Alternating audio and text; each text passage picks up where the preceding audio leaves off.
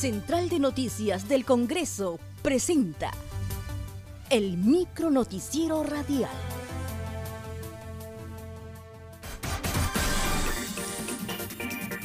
¿Cómo están? Les saluda Margot Manrique. Hoy es jueves 27 de febrero y a continuación las principales noticias del Congreso de la República. La Comisión Permanente consideró inconstitucional el decreto de urgencia 022-2020 para el fortalecimiento de la identificación y gestión de pasivos ambientales.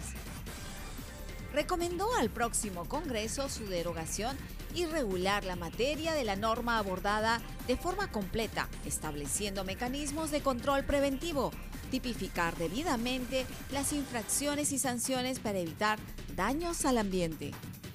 Finalmente, el coordinador del grupo de trabajo, Marco Arana, indicó su preocupación ante la aplicación del decreto de urgencia, dado que no se le está fortaleciendo debidamente a la OEFA para su trabajo y que la norma no vincula el problema de los pasivos ambientales con la protección de la salud de las personas a la OEFA se le está dando mayores competencias cuando sabemos que el OEFA mismo tiene problemas de atención de los pasivos que actualmente tiene que atender. Esa era una preocupación práctica de contenido, digamos. Sin embargo, en materia constitucional hemos concluido de que el decreto de urgencia no precisa las obligaciones concretas ni establece los estándares mínimos que permitan cumplir con la delegación que se le da. Segundo, no satisface el principio de urgencia porque no vincula el problema de los pasivos ambientales, pese a que en la parte considerativa lo señala, a los problemas de la salud de las personas. Y la tercera conclusión es que tampoco el decreto de urgencia cumple el requisito de completud porque eh, se trata de una regulación incompleta que no garantiza la salud de las personas afectadas por los pasivos. La Comisión Permanente aprobó el informe del Grupo de Trabajo que evalúa el decreto de urgencia 014-2019, que aprueba el presupuesto público del sector público para el año fiscal 2020.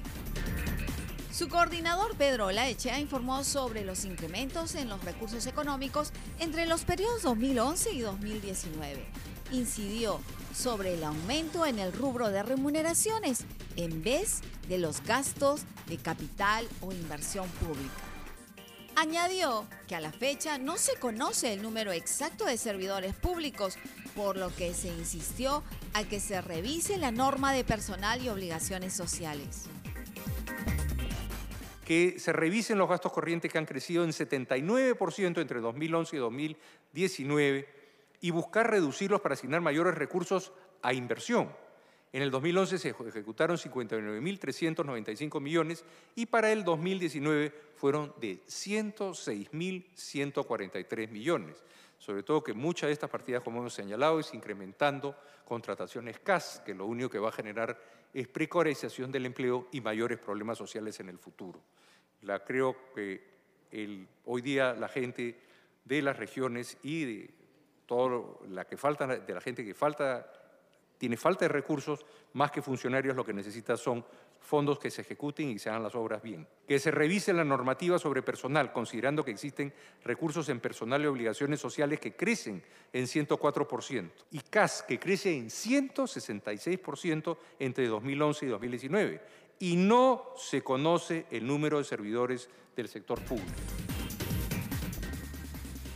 Asimismo, precisó que el decreto de urgencia presenta una serie de deficiencias en su estructura y redacción.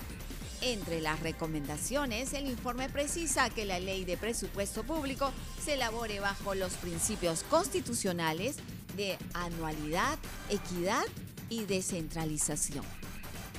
Finalmente, sugiere que se revise la política tributaria con el fin de ampliar su base, considerando que menos del 1% de los contribuyentes aportan el 76% de la recaudación interna. Recomendaciones, que la ley de presupuesto elabore bajo los principios constitucionales y respetando lo señalado en los artículos 77, 80 y 188 de la Constitución Política del Perú sobre anualidad, equidad y descentralización que en relación a la flexibilidad normativa es necesario adecuar las leyes a lo que establece la Constitución Política.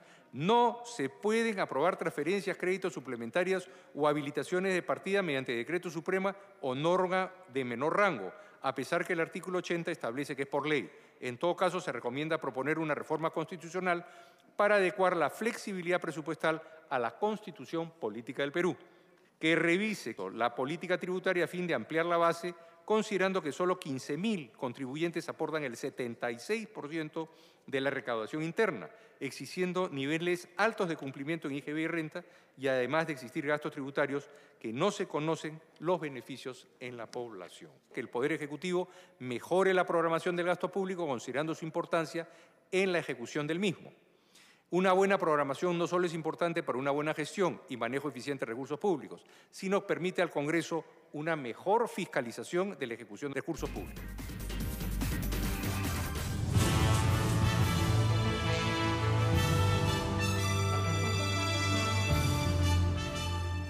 Hasta aquí, el micro noticiero radial de la Central de Noticias del Congreso.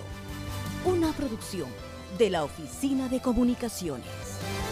Visita nuestras redes sociales y página web www.congreso.gov.pe.